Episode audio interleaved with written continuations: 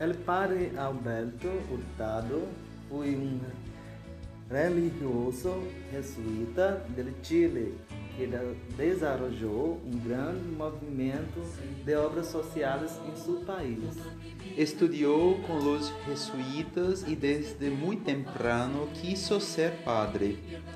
Ele se preocupava com questões sociais, todas sendo reflejo de uma vida cristiana autêntica. Em suas prédicas, ele sempre hacía os fieles reflejar sobre sua maneira de serem cristianos, pero não se ocupavam de los pobres, que são também nossos hermanos.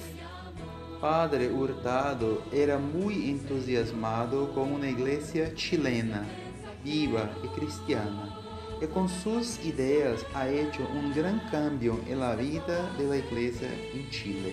Hizo também construções com a ajuda de muita gente para acolher, acolher as pessoas mais pobres que não tinham onde viver ou ter dignidade. Ele dio su vida hasta el fin por esta idea que los cristianos auténticos podrían cambiar la sociedad a través de la caridad.